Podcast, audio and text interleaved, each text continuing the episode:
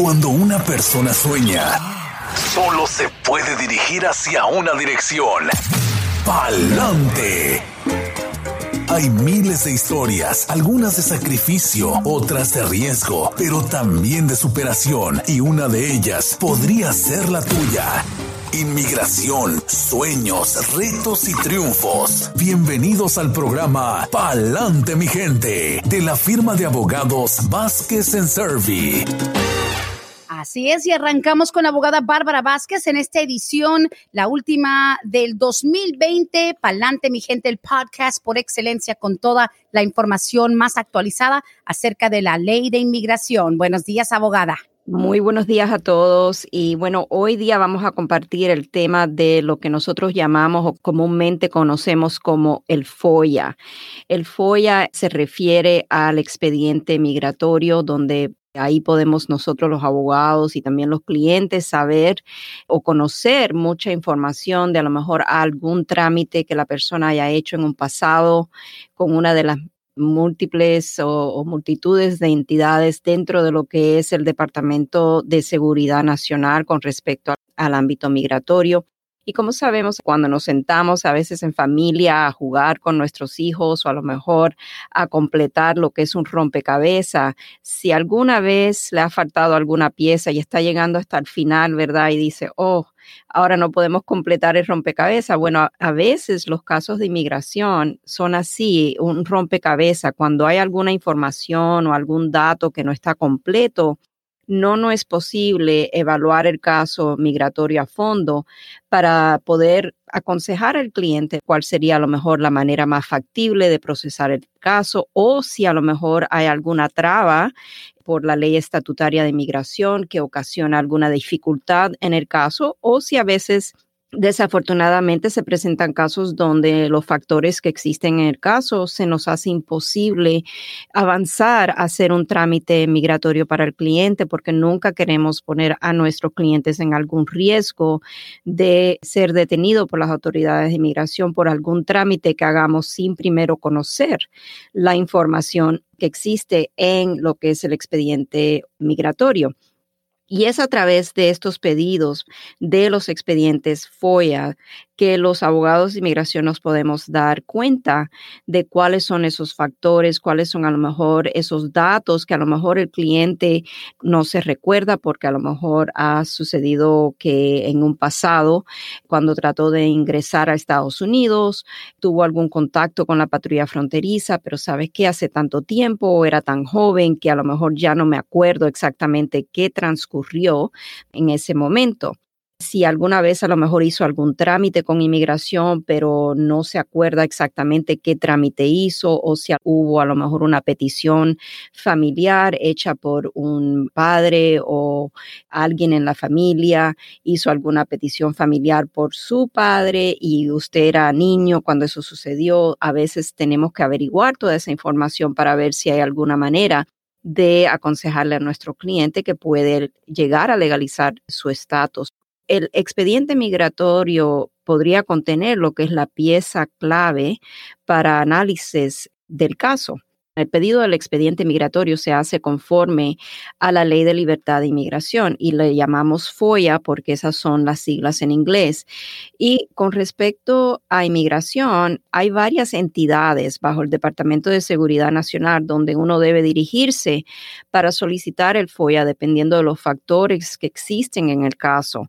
Si, por ejemplo, el caso transcurrió por un trámite ante el Tribunal de Inmigración, entonces la entidad gubernamental a donde se debe dirigir el pedido del FOIA es a la Oficina Ejecutiva de Examen de Casos de Inmigración bajo el Departamento de Justicia. A veces lo que encontramos es clientes que a lo mejor han tenido un proceso de FOIA anteriormente, vienen a nuestra oficina con el expediente, pero lo que pasa es que si a lo mejor tuvieron algún contacto en la frontera y después entraron, hicieron algún trámite con USCIS, entonces estaríamos hablando de que necesitamos averiguar bajo dos entidades toda la información. No es solamente pedir el expediente a USCIS, pero también a la patrulla fronteriza en un caso así, si la persona tuvo un caso ante el Tribunal de Inmigración, entonces hay que pedir el FOIA a lo que es la Corte de Inmigración. A veces no está completo, es lo que quiero decir, ¿verdad? El pedido del expediente.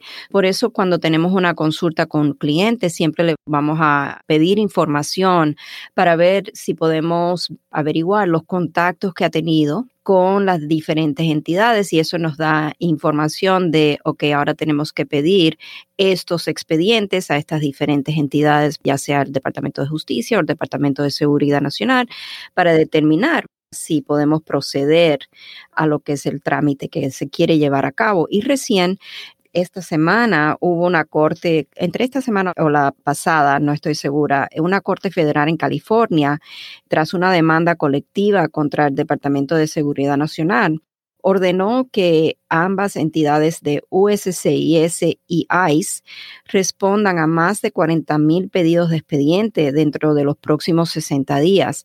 Y a veces lo que hallamos cuando pedimos un expediente a una de estas entidades es que es demorado el proceso de recibir esos expedientes. Y como podemos ver, o sea, el Departamento de Seguridad Nacional no es la primera vez que tiene una demanda colectiva impuesta en su contra por esto mismo, por las demoras que existen en procesar los pedidos de los expedientes migratorios. Y sabemos que hay a veces casos donde nos urge tener esta información. Y si, por ejemplo, si la persona está en un trámite con un juez de inmigración y es necesaria recibir esa información casi de inmediato, se puede pedir que el expediente sea procesado de una manera expedita. Pero no en todos los casos podemos hacer eso y por esta razón a veces se demoran en llegarnos los expedientes para nosotros poder evaluarlo y darle una contestación nuestros clientes si podemos o no podemos o cómo podemos proceder en su caso. Y la pregunta que siempre nos hacen a través de esta programación es si es necesario tener un abogado de inmigración, hacer este trámite del pedido del FOIA, del expediente migratorio. Y la respuesta que yo siempre doy es una respuesta muy honesta y verdaderamente no, no es necesario poner un abogado para pedir el FOIA pero sí, en mi opinión, es necesario tener un abogado de inmigración, alguien que a lo mejor se especialice en la materia de inmigración, para que ese abogado pueda analizar el caso, analizar el expediente y aplicar lo que es la ley estatutaria de inmigración a los factores de su caso. Esa es la clave, no es solamente pedir el FOIA, pero también saber qué información va a buscar dentro de ese pedido dentro de lo que inmigración ha enviado de expediente migratorio, el abogado sabe qué es lo que está buscando para determinar si puede el cliente no avanzar a ese proceso legal para legalizar su estatus migratorio.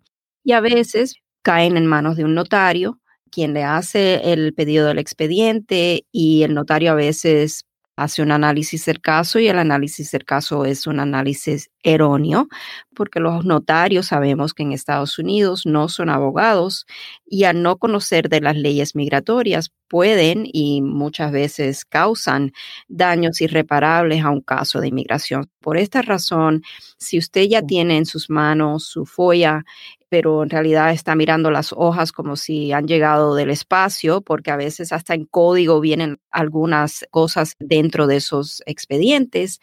Entonces yo creo que vale la pena por lo menos tener una consulta con un abogado de inmigración para ver si ese abogado le puede dar alguna respuesta. Y es posible que si el FOIA es un expediente voluminoso, a veces llegan follas de 500 hojas, de 1000 hojas, dependiendo de los trámites que el cliente haya hecho con USCIS, dependiendo de qué tan complejo haya sido ese trámite y también dependiendo de cuánto tiempo la persona ha estado en trámite con el gobierno.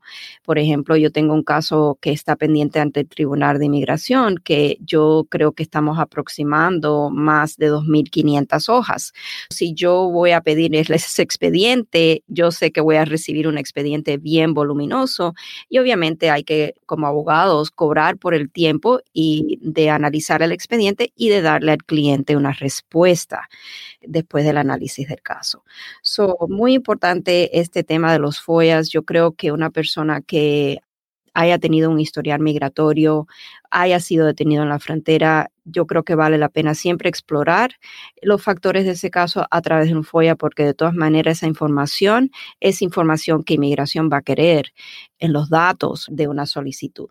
Ahora, abogada, importantísimo lo que acaba de mencionar, porque todo el mundo dice, bueno, saco mi folla o lo pido yo, me lo pide un notario, una persona bilingüe, pero, por ejemplo, uno puede ir a cualquier clínica donde te hacen una radiografía, pero ahora, o un ultrasonido, pero el que sabe interpretar lo que está ahí es una persona totalmente distinta a la que te estaba haciendo el procedimiento como tal. O sea, no es lo mismo nada más pedir un folla a lo que es interpretarlo, ¿correcto? Exactamente, y más allá, esa persona que le está tomando la radiografía no debe, por las éticas de la profesión, no debe darle el diagnóstico porque no es la persona que tiene la licenciatura, ¿verdad?, para poder dar ese diagnóstico.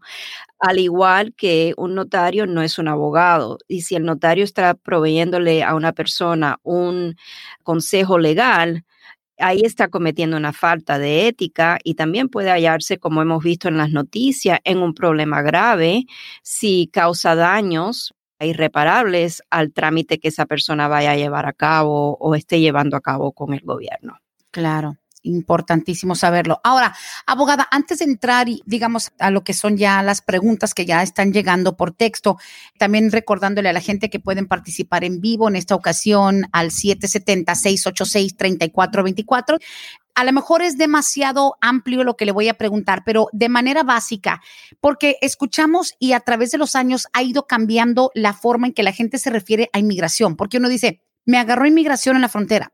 Pues inmigración es tan amplio, pero dicen, me agarró la migra, pero la diferencia entre, por ejemplo, CBP, Customs and Border Patrol, CBP es una, ICE es otra, INS, yo me acuerdo cuando se decía INS, INS, ahora USCIS, o sea, tantas abreviaciones son distintos, ya no existen, han ido cambiando o se han ido fusionando algunos departamentos, porque no es lo mismo que digan, me agarró ICE, me agarró CBP, me agarró USCIS, me agarró INS. ¿Cómo interpreta eso cuando un cliente le dice, oiga, todas estas diferentes abreviaciones, ¿qué significan? Exacto, o sea, va a depender mucho de los factores que nos presenta un cliente. Un cliente que llega a nuestra oficina y nos dice, me detuvieron en la frontera Okay. Cuando traté de cruzar, me tomaron huellas, me tomaron fotos, estuve detenida una semana o 24 horas. En esa situación, por lo general, no siempre, pero por lo general vamos a pedir un FOIA a lo que es CBP, la patrulla fronteriza. También vamos a hacer un FBI background check y vamos a hacer un OBIM FOIA. El OBIM FOIA es, por ejemplo, cada vez que la persona va a que le tomen las huellas dactilares por un proceso migratorio, una solicitud que haya entregado, cuando un abogado pide ese FOIA en particular, ahí va a salir capturas por la patrulla fronteriza, va a decir DHS Apprehend, Departamento de Seguridad Nacional, que detenciones por el Departamento de Seguridad Nacional, a veces aparece la foto de la persona cuando le tomaron foto, los datos de dónde trató de cruzar, cómo trató de cruzar y vienen otros datos específicos, a veces más detallado, por ejemplo, si la persona a lo mejor fue detenida tratando de entrar con documentos de otra persona, vienen detalles dentro de ese pedido, al igual que lo que es el CBP FOIA de la patrulla fronteriza. El FBI FOIA siempre nos gusta hacer en combinación con cualquier otro FOIA que vayamos a hacer, porque a veces, especialmente si el caso es bien antiguo, a veces a lo mejor no está necesariamente en lo que es la base de datos de inmigración, esa captura, pero sí aparece que la persona fue capturada en tal frontera y en tal fecha en el FBI background check. Y a veces en el FBI background check, si la persona fue asignada un número de alien cuando fue detenido, a través de ese número podemos hacer otras averiguaciones también, ¿ves? Es como todo conectado. Pero sí, exactamente. O sea, CBP es la patrulla fronteriza. ICE ya es aquí dentro de Estados Unidos. Vamos a decir una persona que a lo mejor haya tenido algún problema con la ley en algún momento lo hayan detenido y lo hayan pasado a custodia del condado y durante el tiempo que estuvo dentro de la custodia del condado, a lo mejor vino ICE y lo puso en algún trámite de supervisión o lo pasó con EOIR, que es la Corte de Inmigración, Ahí estaríamos pidiendo el expediente de ICE, el expediente de la Corte de Inmigración. Como pueden ver, dependiendo de los factores que vayamos explorando y vayan saliendo a la luz durante una consulta con el cliente, vamos entonces ya a tener en mente que es necesario pedir tal y tal pedidos de los expedientes. Oh, my goodness. Hay que tomar muy en cuenta que, como dice usted, no siempre el reporte es completo. La gente piensa que eso es como una sombrilla que abarca todo. Hay diferentes reportes, incluso ya me están preguntando, ¿y eso también concuerda con la FBI o qué onda? O sea, digo, le hago esa pregunta porque es relevante al tema, no es la primera en fila, pero sí dicen, ¿eso concuerda con la FBI o qué onda? O sea, eso ya es totalmente distinto. Right. La FBI casi siempre cuando vamos a hacer nosotros, por lo menos en la oficina, lo que son los pedidos de los expedientes a inmigración, también vamos a incluir un pedido a la FBI. No siempre va a aparecer la captura de ese cliente o los datos de una captura en la frontera en un reporte de la FBI. Eso depende si cuando la persona fue detenida en la frontera, si el gobierno, o sea, la entidad de CBP, hizo la entrada de los datos a lo que es el sistema nacional y ahí entonces vendría en el FBI esa información, pero no siempre sale esa detención en el FBI y por eso hacemos los otros pedidos de los expedientes en combinación para tener un panel completo de esa información. Definitivamente. Y con todo eso, mi gente, hay que recordar que por más reportes que saquen, no todos tienen todo, así que hay que, como dice la abogada, tener un buffet, varias opciones de reportes para saber de qué lado tal vez tenga alguna deficiencia en su caso migratorio. Al aire con la abogada Bárbara Vázquez. Y abogada, pues bueno, si alguien tiene preguntas acerca de este reporte, del FOIA, etcétera, los invitamos a que la hagan. Pero de lo contrario, pues podríamos comenzar con algunas preguntas que empezaron a llegar desde ayer. Claro que sí, adelante. Muy bien, muchas gracias. Este texto dice, buenos días, pregunta para la abogada para mañana. Claro, llegó ayer en la tarde. Dice, yo entré con visa de turista. ¿Cuál es la diferencia que hay entre ajustar por un hijo ciudadano o por mi pareja residente permanente? Tengo una hija que cumple 21 años en enero y también tengo a mi pareja con el que me pienso casar, pero él es residente permanente. ¿Qué me conviene? ¿Cuál es más rápido? Gracias. Ok, si hay una presencia indocumentada en Estados Unidos, asumiendo que esta persona obviamente tiene una hija ya que va a cumplir los 21 años de edad, voy a asumir que ha estado aquí ya por larga duración. La persona que hace esta pregunta y ha acumulado presencia indocumentada en Estados Unidos, también si ha trabajado sin documentos aquí en Estados Unidos. Esas son cosas que entonces harían que el caso a través del cónyuge, una vez que se case residente permanente, no se pueda lograr aquí dentro de Estados Unidos porque bajo la ley estatutaria de inmigración no hay una exención. Ahora, si ella hace su trámite a través de la hija, ciudadana estadounidense, una vez que la hija cumpla los 21 años de edad, no conociendo todos los factores del caso, tendríamos que obviamente mirar y estar segura de que no haya ninguna traba, pero por lo general, cuando una persona entra legalmente a Estados Unidos con una visa, puede comprobar esa entrada legal, aunque se haya quedado más tiempo de lo que le otorgaron en la estadía cuando hace el trámite a través de un cónyuge ciudadano o un hijo ciudadano, entonces es posible hacer el trámite aquí dentro de Estados Unidos, hacer el ajuste de estatus y durante el tiempo que está esperando que inmigración adjudique esa solicitud, va a también recibir el beneficio de un permiso de trabajo y un Social Security Number. En este caso, yo les recomendaría primero una consulta completa con un abogado que se especializa en la materia de inmigración y seguramente va a ser más factible y más beneficioso, si es posible, hacer el trámite a través de la hija ciudadana estadounidense. Ok, listo, ahí está la información. Seguimos con las preguntas. Dice, mi pregunta es, yo entré a los 14 años de edad, esto fue en el año 2000. Yo llegué ilegal desde México, yo venía con una tía, hermana de mi mamá. A ella no la agarraron, pero a mí sí. Solo me tomaron foto y huellas y me soltaron de nuevo ahí en Reynosa. Ya tres días más tarde logré entrar, no he vuelto a salir.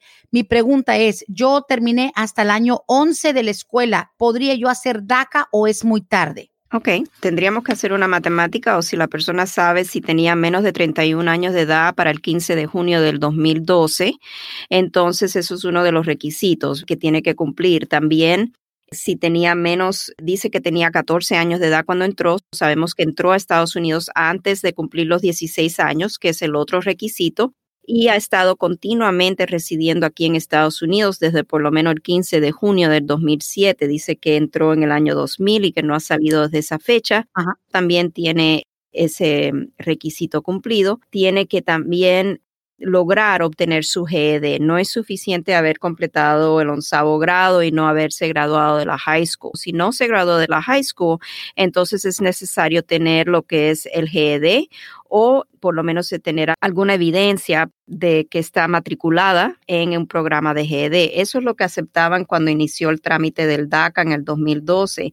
Las personas iban y se matriculaban en el programa y con esa evidencia podíamos hacer el trámite inicial del DACA.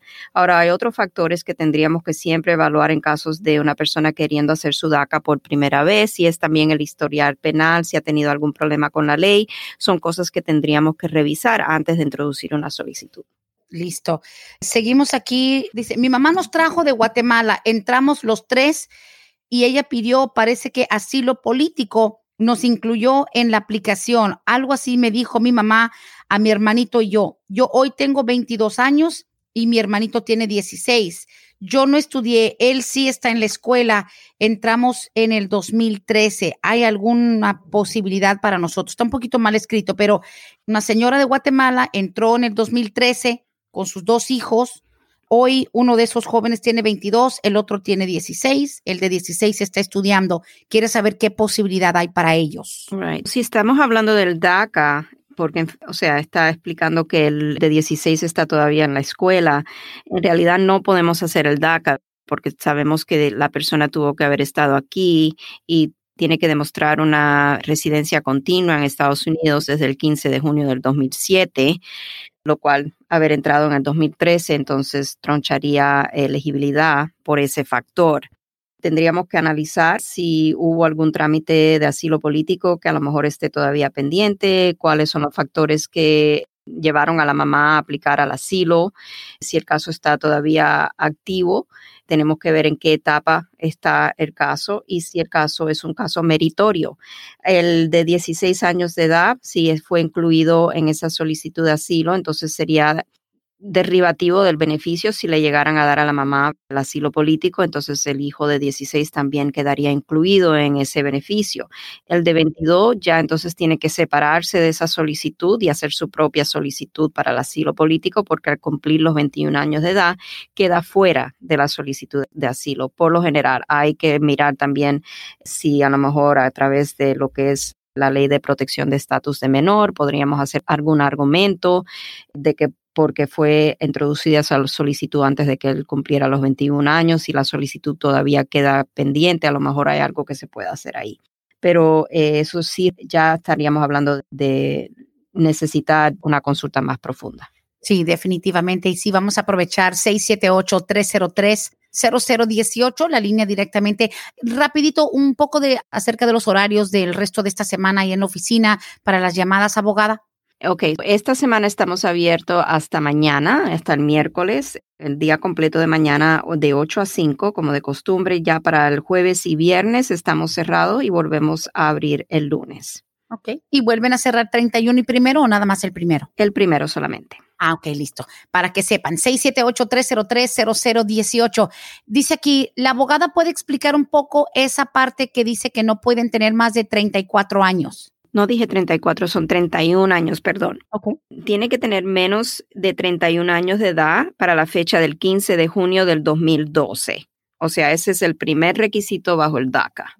Okay. Si para esa fecha del 15 de junio del 2012 la persona tenía menos de 31 años de edad, llegó a Estados Unidos antes de los 16 años, ha estado continuamente residiendo aquí desde el 15 de junio del 2007, ha tenido presencia física en Estados Unidos desde el 15 de junio del 2012 y hasta la fecha de hacer su solicitud para lo que es el pedido de acción deferida bajo el DACA. También tiene que, por ejemplo, haberse graduado de la high school o haber obtenido lo que es el equivalente, que es el GED de la high school, no haber sido convicto de una felonía o de un delito menor que es considerado significativo. Estaríamos hablando de, por ejemplo, un DUI o tres o más delitos menores. Eh, tampoco puede ser un riesgo o posar un riesgo para lo que es la seguridad nacional. Ah, ok. Ahora, digamos, hoy en día, y esto sí va a sonar un poquito loco, pero al contemplar que ahorita van a haber personas de, de 20 y pico, 28, 30 años tratando de sacar GED, lo podemos casi anticipar por la posibilidad del DACA. O sea, ¿Es válido? O sea, una persona de cualquier edad puede sacar un GED. ¿Cree que esto tenga alguna repercusión en su caso migratorio? No, por la edad, no. O sea, la persona puede sacar el GED a cualquier edad. No hay nada que evite eso. O sea. Ok. Digo, no es de que va a decir inmigración, ay, ahora los de 30, 33, 35 quieren su GED, pero bueno, cada quien tiene que saber cuánto vale para ellos la oportunidad de tener el DACA. Importante saber que como quiera tiene que cumplir los requisitos. Y mira, yo tenía ese presentimiento de que con este movimiento hacia la apertura del DACA de nuevo, aquí una pregunta bastante básica. Dice, yo entré en el 2001, pero no fui a la escuela y no me agarraron en la frontera. Entré a los 15 años esta persona podría hacer algo. 2001 a los 15, so that was 20, 19 years ago, casi 34, 35 años. Ok, si no me están preguntando si tenía menos de 31 años de edad, no me pongan a hacer matemática. Esa no es my forte. ok, entró en el 2001 a los 15 años. Ahora sí que en, en par de días es 2021. So 20 years ago a los 15 tiene 35 hoy. Ok, gracias Brenda. Aquí salvando un poco nuestra dignidad, ¿verdad? exacto, exacto, exacto. Okay. Oh my God. No, no, no. Entonces, por lo menos ese requisito entonces sí lo cumple. Y nuevamente dice que tenía 15 años cuando entró a Estados Unidos o tenía menos de los 16 que exige el DACA ha estado aquí desde el 2001, si ha estado continuamente residiendo aquí en Estados Unidos desde por lo menos el 15 de junio del 2007. Dice que entró en el 2001. Tendríamos que estar seguro de que no ha tenido ausencias de Estados Unidos que pueden romper lo que es esa residencia o estadía continua aquí en Estados Unidos desde esa fecha. Estar aquí físicamente para el 15 de junio del 2012 Nuevamente tenemos que saber si alguna vez ha salido de Estados Unidos. También importante saber que no haber tenido algún estatus legal para el 15 de junio del 2012 eso viene a entrar eh, como un factor cuando a lo mejor la persona ha entrado con una visa, si entró, por ejemplo, en junio o mayo del 2012 a Estados Unidos y para la fecha exacta del 15 de junio del 2012 todavía estaba en una estadía legal porque entró con su visa, estaba todavía en un estatus migratorio legal, entonces ahí el DACA no aplicaría, o sea, no podría aplicar al DACA. Okay ve como hay tantos diferentes factores, no es solamente entré a los 15 y entré en el 2001. O sea, hay otras cosas que hay que ir averiguando y por eso siempre vamos a decirle al cliente o al posible cliente que hace esta pregunta que esta información es muy general, la que se le puede proveer a través de este medio y no va a sustituir una consulta formal. Nunca, jamás es cierto, porque así nos llegan otras preguntas. Dice aquí, querían preguntar, si mi hija puede pedir el DACA. Ahora, esta familia un poco distinto. Dice, estamos en el proceso de la visa U desde noviembre del 2016. O sea, la mamá y su hija están en visa U desde hace cuatro años, noviembre del 2016. ¿Me espero o saco su permiso de la visa U? ¿Qué me recomienda? Dice, hoy en día su hija tiene 16 años de edad y llegó a los ocho meses. So, tiene prácticamente 15 años aquí, entró de brazos la niña, está estudiando, me imagino, ella sería buena candidata. Sí, o sea, el hecho de que tenga un estatus U pendiente con inmigración no quiere decir que no va a ser elegible, al contrario. Mm. Si es elegible al DACA y aparenta así por encimita, así poder aplicar al DACA, le vamos a aconsejar, aplique al DACA porque el estatus U es bien demorado los beneficios que van a haber para el estatus U pueden demorar, o sea, en llegar a un permiso de trabajo cuatro o cinco años. Si la joven es elegible al DACA, entonces se le va a recomendar aplique el DACA porque va a poder tener lo que es su permiso de trabajo si le conceden el DACA y también puede sacar su licencia de conducir, su Social Security, o sea, se le abren muchas puertas. Claro, claro que sí. Bueno, aquí hay una pregunta, dice Brendita, yo sé que tal vez han preguntado esto en el pasado, mi hijo tiene el DACA, ahora que hay la posibilidad de que viajen con la salida y la entrada legal. ¿Es obligatorio que tienen que viajar al país de uno. No quisiera que mi hijo viaje a Honduras, pero sí me gustaría que aprovechara esto del permiso de viaje. Podría ir a México. ¿Qué les van a pedir? Y sí, lo hemos hablado en el pasado cuando todavía era una opción, abogada Bárbara. Sí, y en estos casos para el DACA, más aún, si el joven, por ejemplo, tiene algún programa educativo, ¿verdad? De intercambio, a lo mejor, y la escuela le está ofreciendo que él sea una de las personas que pueda ir a este programa educativo de intercambio. Entonces, esa sería una base para que pueda pedir el joven lo que es el permiso avanzado para viajar. Sabemos que para pedir el advance parole bajo el programa de DACA no es simplemente decir quiero viajar, denme un permiso de trabajo. O sea, la persona tiene que justificar las razones por las cuales quiere viajar. Y en estos casos, usualmente el gobierno va a exigir esas evidencias de ya sea por razones educativas o por alguna razón humanitaria, alguien que esté enfermo en la familia, que el joven quiera ir a visitar, por ejemplo, y van a pedir constancias de esas evidencias para que pueda el gobierno justificar otorgar ese permiso de viaje. Ok. Hay que tomar las precauciones para no hacer una solicitud que de pronto por alguna información errónea o fraudulenta, abogada, te pueden rechazar todo. Ahora, si te los pueden negar, a mí, obviamente nunca hemos preguntado si hace uno la solicitud. Las posibilidades de que te lo nieguen existen, ¿verdad? Oh, sí. Cuando uno entrega una solicitud a inmigración, Nada es 100%. El gobierno tiene mucha discreción de evaluar los factores del caso, si la persona ha tenido antecedentes penales en el país, eso va a ir hacia el factor de discreción. No es que sea sin límite la discreción del gobierno, tiene que el gobierno poder justificar una denegación de algún beneficio migratorio, ya sea por a lo mejor ser inelegible bajo el estatuto migratorio para el beneficio o ser inelegible porque a lo mejor la persona no pudo comprobar que es una persona de buen carácter moral y el gobierno está ejerciendo la discreción en contra de esa persona por a lo mejor algún antecedente penal. Nunca es garantizado y un abogado nunca debe decirle a un cliente, o sea, le garantizo. Es igual que cuando una persona va a someterse a una cirugía. El cirujano no le puede garantizar al paciente que va a quedar del todo bien cuando salga de esa cirugía. A lo mejor le puede decir, vas a quedar mejor, ¿verdad? Hasta ahí llega la garantía. Pero no podemos ni garantizar que no vas a morir en la cama de operaciones. Por eso hay que firmar tantos documentos, al igual que hacer un trámite migratorio. O sea, el abogado puede estar a lo mejor grandemente seguro de que su cliente califica para el beneficio, pero a mí nunca me gusta decirle al cliente 100%, porque yo no soy la persona que va a decidir su caso. 100% que mi trabajo va a estar bien hecho y que he analizado el caso lo suficientemente detalladamente bajo la ley para decirle al cliente si vale la pena hacer su trámite con inmigración, eso sí le voy a decir a mi cliente, porque me siento confiada en mi trabajo. Definitivamente. Y una cosa sí yo quiero recalcar, esto me hago responsable de este concepto que voy a decir.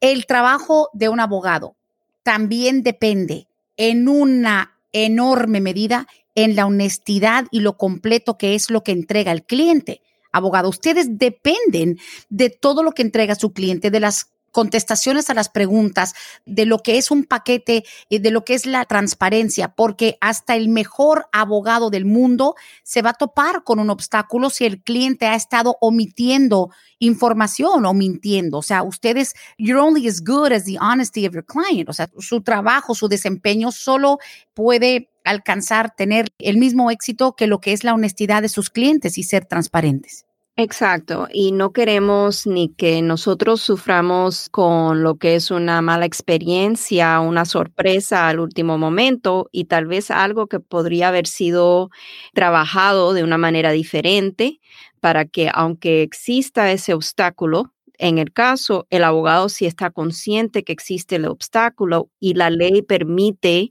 a lo mejor pedir un perdón por ese factor negativo en el caso, que se trabaje ese caso desde un principio correctamente para evitar sorpresas desagradables en el momento a lo mejor de una entrevista o después de que la persona sale confiado de que porque me otorgaron el perdón aquí ya me van a otorgar mi residencia cuando yo vaya a la entrevista, pero resulta que a lo mejor esa persona hizo algún trámite en la embajada para solicitar una visa y lo hizo poniendo información incorrecta o fraudulenta o con documentos fraudulentos y entonces se presenta la mala experiencia de que les revocan un perdón y que ahora la persona tiene que sufrir una separación familiar de larga duración hasta que se pueda corregir cuando se pudo haber corregido de antemano, ¿verdad? O ya sabiendo la persona que puede esperar. Es verdad, pues es mejor evitar esos tragos amargos y precisamente por eso los abogados te dicen, esto es todo, esto es correcto, porque luego el tratar de ampararse abogada diciendo, es que yo no sabía lo que firmé, yo no puse eso, yo no dije eso nunca, es ahí donde la gente se topa con estos desagradables momentos. Siguiente pregunta, dice, buenos días Brendita, buenos días para la abogada. Mi esposo ya lleva más de un año en Ciudad Juárez esperando lo de nuestra entrevista. Se le vencieron sus exámenes médicos y están pidiendo de nuevo las cartas de los conocidos y los recibos de los gastos, pero su caso se vence a mediados de enero. ¿Qué podemos hacer? La abogada nos puede ayudar, aunque no fue la que nos ayudó a hacer todo el trámite. Estoy muy preocupada. Gracias. Ok, usualmente un caso no necesariamente se vence. Si el cliente está tramitando a través de Ciudad Juárez, lo que se necesita hacer es mantener el contacto con la embajada. Si la embajada está pidiendo documentos adicionales porque se vence la carta de antecedentes penales o se vence el examen médico. Entonces hay que responder a cualquier pedido que esté haciendo el gobierno para mantener ese caso abierto y para que el gobierno se dé cuenta de que la persona todavía tiene el interés de continuar con su caso. Es cuando el cliente o la persona, el solicitante del beneficio, se ausenta de su caso totalmente y no le da seguimiento porque a lo mejor dice, sabes que ya ha estado esperando mucho tiempo y ya me doy por vencido, esto nunca me va a dar resultado. Y no es así. A veces las demoras vienen por las cuotas que hay de las visas y simplemente el abogado lo que tiene que hacer es, si tiene abogado en el caso, mantener esa comunicación abierta con, o sea, el Centro Nacional de Visa para mantener el caso abierto y evitar que el caso sea cerrado. Ahora, el gobierno está consciente que hay demoras por lo del COVID-19. Esta persona dice que el esposo ha estado esperando en Ciudad Juárez hace un año. Y es triste porque así tenemos nosotros muchos clientes que están esperando todavía que Ciudad Juárez reprograme la cita, que a lo mejor ya el cliente ha tenido anteriormente, pero que fue cancelada por lo del COVID. Y ahí no tenemos nosotros en realidad muchas avenidas para que el gobierno haga lo que debe de hacer, porque estamos en una crisis a nivel mundial. Hay muchas personas en esta situación y lo importante es, Brenda, mantener la comunicación siempre y hacer los trámites que el gobierno le esté exigiendo. Si el examen se vence y hay que hacerlo de nuevo, hay que hacerlo de nuevo. Desafortunadamente es un gasto adicional. Si se vence la carta de antecedente penal, igual hay que volver a sacar una nueva. Y hay que mirar, el abogado que tenga ella en el caso en estos momentos debe poder entrar al sistema del Departamento de Estado y ver si el Departamento de Estado está otorgando extensiones a lo que son los resultados de examen médico, a lo que son las cartas de antecedentes penales, visas que a lo mejor que ya hayan otorgado, que se hayan caducado sin que la persona pueda viajar a Estados Unidos. O sea, todo eso tenemos que estar nosotros actualizando esa información para nosotros mismos porque esto está cambiando a veces de minuto a minuto, dependiendo de lo que esté pasando con el COVID. Pero sí, o sea, ella puede, si no está contenta con el, trato o el trabajo del abogado ahora, una persona no tiene que quedarse con su abogado que inició el trámite, siempre puede buscar otra opción. Quiero regresar a lo que dijiste, Brenda, antes de entrar a esta última pregunta que acabamos de recibir, de que la persona a veces firma un documento sin saber el contenido de ese documento. Eso es tan, tan importante, ¿verdad? Esa información es tan importante. Nosotros en nuestra oficina hacemos lo que llamamos un block by block, no importando qué tan voluminoso sea la solicitud que se vaya a entregar al gobierno. Nada se entrega al gobierno hasta que el cliente y el abogado o la paralegal con el cliente frente a frente o si ahora por lo del COVID virtualmente, tenemos que hacer renglón por renglón mm. y pedirle al cliente, revise este renglón. ¿Está bien esta información? ¿Su nombre está correcto? ¿Su fecha de nacimiento? ¿Su dirección? ¿Dónde ha vivido los últimos cinco años? Dirección por dirección. La fecha, o sea, cada renglón de información en una solicitud va a ser confirmada en lo que es una cita con el cliente para repasar cada dato. Después de repasar esos datos, ese paquete viene al abogado. Y el abogado entonces hace otra revisión más y se asegura que toda la información que está contenida en esa solicitud concuerda con las notas en el caso porque a veces el cliente me dice a mí, entré en una fecha, pero después la paralegal le dice otra fecha. Y si hay alguna discrepancia, es la obligación del abogado, ¿verdad? Decir, necesito que este dato sea verificado nuevamente y que el cliente autorice el cambio de esta fecha a esta otra fecha. Porque últimamente nos tenemos que responsabilizar por la información que se entrega al gobierno. Y si algo va mal, nuestro único consuelo es que el cliente nos autorizó esa información el cliente hizo su block by block, o sea, renglón por renglón, autorizó esa información, fue la información que el cliente nos proveyó, porque no podemos sacar la información del aire. De un FOIA sí, porque esa es otra cosa. A veces el cliente no se acuerda de los datos, de la fecha de entrada, de la fecha que fue detenido, pero cuando tenemos el FOIA y repasamos la información con el cliente, esa información debe de coincidir. Así es. Aparte de eso, muchas veces el cliente ni le entiende el folla. Hasta ustedes tienen que tener cierta preparación para poder interpretar, como dijo usted al inicio del programa, hasta cierto lenguaje en código, en claves, con abreviaciones y estatutos y la ley 40-3-18. O sea, ustedes también tienen que tener esa preparación. Imagínense nada más que un cliente trate igual de, ah, no, yo creo que está bien, mire, póngale que sí a todo. Y sí me resulta súper importante que sean tan minuciosos, tan meticulosos a la hora hasta de llenar una forma que para otros dicen, sí, ponle que sí a todo. Igual cuando vas a hacerte un chequeo, ¿tienes alergia a esto? No, no, no, no, le ponen no a todo, sin saber lo que están contestando. Exacto, y es tan importante, Brenda, ¿cuántas veces no hemos hablado en este programa, verdad, de solicitudes de asilo político donde la persona ni sabía que el abogado, la solicitud que estaba llenando era una solicitud de asilo, que los datos en esa solicitud de que fue perseguido, que fue parte del ejército, que parte de la guerrilla, son todos inventados. Entonces el cliente llega a su entrevista confiado de que el trabajo que el abogado hizo es un trabajo bien hecho, pero cuando el oficial le empieza a preguntar, ok, dígame de su involucramiento en la guerrilla cuando usted estuvo en El Salvador de tal año a tal año, y el cliente ahí se queda con la boca abierta dice, ¿qué guerrilla? Yo nunca estuve en el ejército pero firmó la solicitud bajo juramento de que todo el contenido de esa solicitud es correcto y veraz. Eso hay que tener cuidado, hay que saber lo que uno está firmando. Ay, no, qué barbaridad. Pues esto es importante. Estamos aprendiendo cada semana con este espacio. Vamos a seguir con la pregunta. Dice, buenos días, yo entré en el 97 de México de manera ilegal. En el 2009 tuve una salida voluntaria, un proceso por un arresto por un DUI. Sí me fui, pero volví en menos de seis meses. No me agarraron. Desde entonces Dice, ahora mi esposa ya tiene su residencia por medio de su hermano ciudadano. Ella ya me puede pedir a mí, gracias. Ok, ok, perfecto. Entonces estamos hablando de un señor, ¿verdad? Que hace esta pregunta, dice que entró en el año 97, entró de manera indocumentada, es de México del 97 a 2009 estuvo aquí, pero en el 2009 tuvo un inconveniente y salió con una orden de salida voluntaria y después regresó al poco tiempo, pero no fue detenido en la frontera cuando regresó. El problema con el caso es el siguiente, Brenta. La esposa es residente y sí, la esposa puede hacer una petición familiar por él. Ese no es el tema. La petición familiar lo único que va a requerir es que pueda demostrar que el matrimonio es un matrimonio válido y verdadero y no para propósito de evadir las leyes migratorias. Esa solicitud seguramente va a ser aprobada sin ningún problema. Ahora, el problema que se presenta es que el señor no puede hacer su trámite para el ajuste de estatus aquí dentro de Estados Unidos.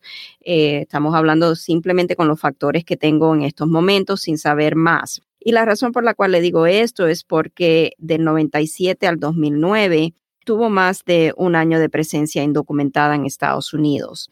Cuando él salió de Estados Unidos bajo la orden de salida voluntaria, desató eventualmente lo que es la presencia indocumentada en Estados Unidos.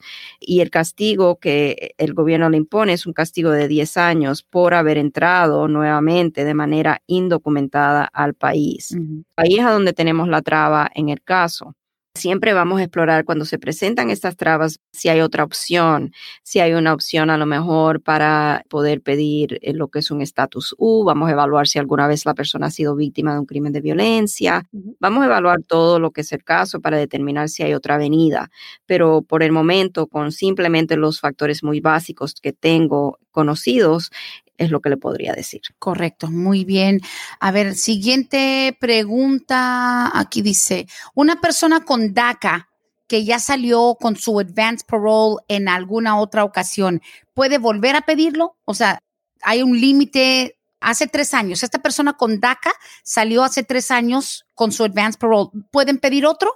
Sí, o sea, eso no es problema. No hay ningún límite que digamos para propósito de pedir lo que es el Advance Pro, siempre y cuando tenga una de las posibles razones de tener que viajar y pueda documentarla, el gobierno va a considerar el pedido.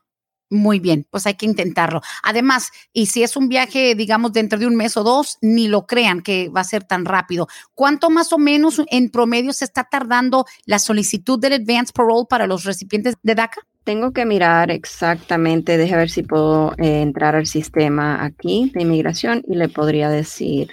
Y mientras tanto, preparando la siguiente pregunta, y es muy buena pregunta, que dicen, escuchando lo que decía la abogada hace rato a la persona que tiene la hija buscando DACA y que también están en la visa U, dice, se me hace interesante cómo uno puede hacer múltiples procesos a la vez. Eso es un tema hasta como para un programa entero, pero es lógico que la gente diga, ah, caray, pero si estoy esperando visa U, ¿de verdad mi hija puede también hacer una petición separada del DACA, como dice su esposo, el abogado Tad Servi? Mete dos caballos a la carrera. Sí, o sea, sí se puede. Si tiene todos los requisitos, no hay ninguna razón por la cual no pueda hacer ese trámite para el DACA. Y si la joven va a salir beneficiada, o sea, en poder recibir un permiso de trabajo mucho antes de lo que sería a través del estatus U, entonces, ¿por qué no hacer el trámite? Y más o menos el promedio de tiempo, Brenda, lo que estamos viendo aquí, como de tres meses y medio a cinco meses y medio es lo que podría demorar y es aproximado ese tiempo para la adjudicación de lo que es un permiso avanzado de viaje. Ok, muy bien. Pues sí, no es una cosa que se tramita de la noche a la mañana. Siguiente pregunta, dice por acá. ¿Es verdad que los estados de cuenta de los bancos no sirven como comprobantes? Quisiera saber, porque estoy reuniendo también lo del DACA para mi familia. Bueno, no sé si son más de un hijo, pero ¿Qué tiene que ver? ¿Statements del banco sirven como comprobante de presencia? Sí, o sea, nosotros frecuentemente, si el, por ejemplo, la cuenta tiene que estar obviamente a nombre de la persona, del solicitante del beneficio, sí, deben de ser considerados como evidencias, algo que pedimos como evidencias para propósito de documentar la presencia de la persona aquí en Estados Unidos, obviamente demostrando que hay transacciones hechas por esa persona, si por ejemplo podemos colaborar los estados de cuenta con a lo mejor la tarjeta de débito, si la persona frecuentemente saca dinero del cajero automático con una tarjeta de débito y eso aparece en el estado de cuenta, entonces vamos a también someter una copia para demostrar, que esta persona está enseñando esta evidencia para comprobar este requisito bajo el DACA. Listo, continuamos con las preguntas para despedir el show. Dice, yo tengo que salir a Ciudad Juárez, pero mi esposo quiere ir conmigo. Él no es mexicano, él es de Honduras. Él necesita sacar un permiso para entrar de nuevo al país. Él es residente legal de los Estados Unidos y vamos a Ciudad Juárez a la cita para la visa. Ok, eso está preguntando si él necesita un permiso especial para reingresar aquí a Estados Unidos. Sí.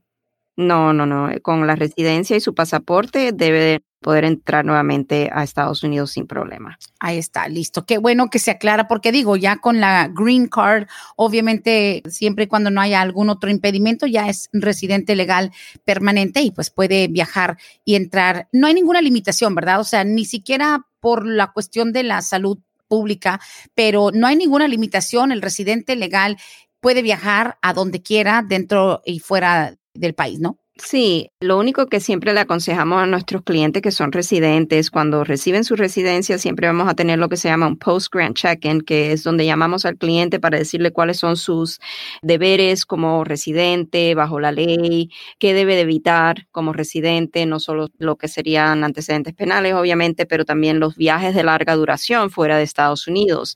Eso es algo que puede poner en perjuicio la residencia. Por ejemplo, cuando un residente viaja fuera de Estados Unidos por más de seis meses. A veces ahí cuando regresa el oficial en el aeropuerto o en la frontera puede hacerle preguntas de por qué de tan larga duración el viaje. Si viaja por más de un año, entonces hasta puede ser considerado abandonada la residencia. Es muy importante si la persona piensa que va a viajar por larga duración fuera de Estados Unidos, a lo mejor por cuestiones de trabajo. Entonces, en esos casos hay que sacar lo que es un re-entry permit, que protege al cliente de no abandonar la residencia por un periodo de dos años, que es usualmente el periodo por el cual el gobierno le va a otorgar ese permiso especial. Eso, definitivamente. Y pues bueno, y ay, dice Brendita, por favor, que no se olvide mi pregunta. Un resumen rápido para despedir. Dice que cualquiera que escucha la historia de la señora que dijo que su esposo lleva más de un año en Ciudad Juárez, cualquiera se asusta con la posibilidad de que, bueno, tu pareja sale esperando un trámite y dices, oye, qué terrible que tu pareja tenga un año prácticamente stranded o atorado allá en Ciudad Juárez. ¿Por qué pasa esto? O sea, y hay forma de evitarlo. Ok, esto es una pregunta que va a tomar unos minutos. Vamos a tomarnos unos minutos extra si tiene tiempo, Brenda, ok.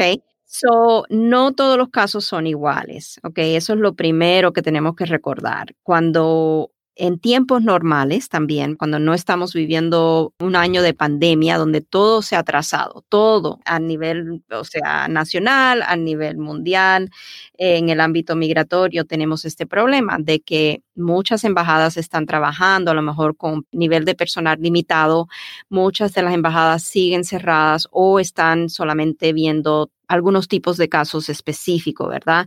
Y no todos. A veces una persona no puede recibir la residencia dentro de Estados Unidos, tampoco puede ser elegible a veces una persona para pedir un perdón por haber estado indocumentado en Estados Unidos.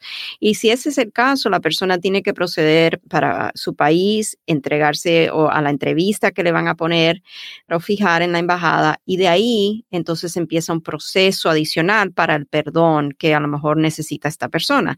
No podemos decir que porque en este caso de esta pregunta, que hizo esta señora de que el esposo está en México ya lleva un año, que todos los casos van a ser así. No, porque en casos donde la persona es elegible para pedir un perdón antes de que tenga que salir y va a recibir ese perdón antes de que tenga que salir a su entrevista, entonces usualmente cuando no estamos viviendo tiempos de pandemia, en Ciudad Juárez es a lo mejor dos semanas máximo después de la entrevista y la persona regresa a Estados Unidos si se presenta algún problema en la embajada durante la entrevista, que algo se descubre que el abogado no sabía de antemano, entonces ahí va a tener consecuencias el caso. Puede ser que le revoquen un perdón.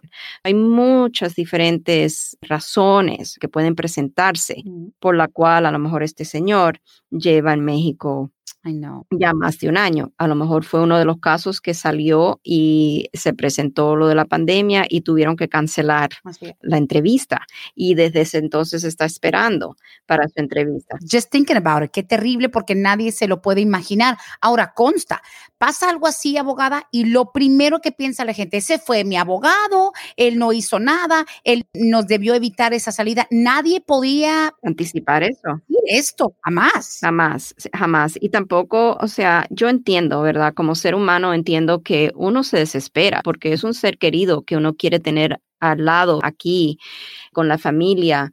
Pero ¿cómo forzamos la mano del gobierno, verdad? Para que en tiempo de pandemia reabran las embajadas y que a mi cliente específicamente le den la cita.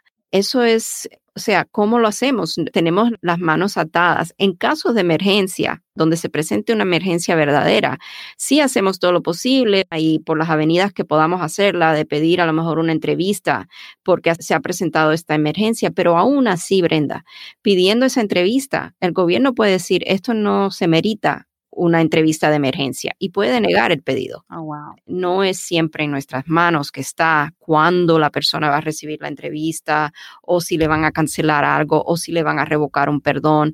O sea, podemos anticipar algunas cosas, pero de ninguna manera hubiésemos podido anticipar que en marzo se iba a declarar una pandemia. No. Qué barbaridad. Y de todas maneras, son cosas que no se pueden ni predecir, pero tampoco puedes evitar ni brincarte ese requisito de ir a Ciudad Juárez. Es parte del proceso. A veces se puede confiar en que no, vas a ir un par de semanas, a veces no, abogada. Simplemente no hay forma de brincarse el requisito porque es totalmente esperado, normal y pues nada, es un requisito inevitable, pero en todo caso, lo que sí puedes controlar y lo que sí puedes tú prácticamente garantizar es el buen manejo de tu caso. ¿Cómo? Eligiendo una firma como Vázquez y Servi 678-303-0018 desde cualquier parte del mundo 678-303-0018. Algunas tarifas de pronto de llamada internacional podrían aplicar, pero por lo general, abogada Bárbara, teniendo Wi-Fi, teniendo algún dispositivo, no hay nadie en este planeta que no pueda tener contacto con su oficina. Así es, Brenda, así es. Pues muchísimas gracias, abogada. Yo creo que hasta aquí llegamos con esta edición de fin de año prácticamente de Palante, mi gente. De verdad, no es una despedida, es un hasta luego para el 2021 y pues nada, brindando por un mejor año con mucha salud, mucho trabajo y sobre todo pues con paz, porque es lo que hace falta. Ojalá que venga la paz ahora en, en enero. Para el 20, para el 21. Exacto, exacto. Sí, no, tenemos que tener fe, ¿verdad? Que las cosas solamente pueden mejorar y ya estamos viendo que hay una luz al final del túnel, a lo mejor con la vacuna que se está ya administrando, vamos a ver algo mejor para el 2021. Pero hasta entonces le deseo a todos, de todo corazón, unas felices Navidades y que tengan un próspero año nuevo y como siempre vamos a seguir haciendo nuestro trabajo aquí de informar a la comunidad de todo lo que sucede en el ámbito migratorio. Muchas gracias, Brenda. Gracias a usted. Feliz Navidad para usted, para el equipo de Vázquez y Servi, sobre todo para su familia. Le agradezco todo el apoyo y estamos aquí para seguir para adelante con nuestra gente. Así es, igualmente Brenda. Felicidades. Hasta aquí hemos llegado hoy, pero siempre vamos pa'lante mi gente con Vázquez en Servi. Hasta la próxima.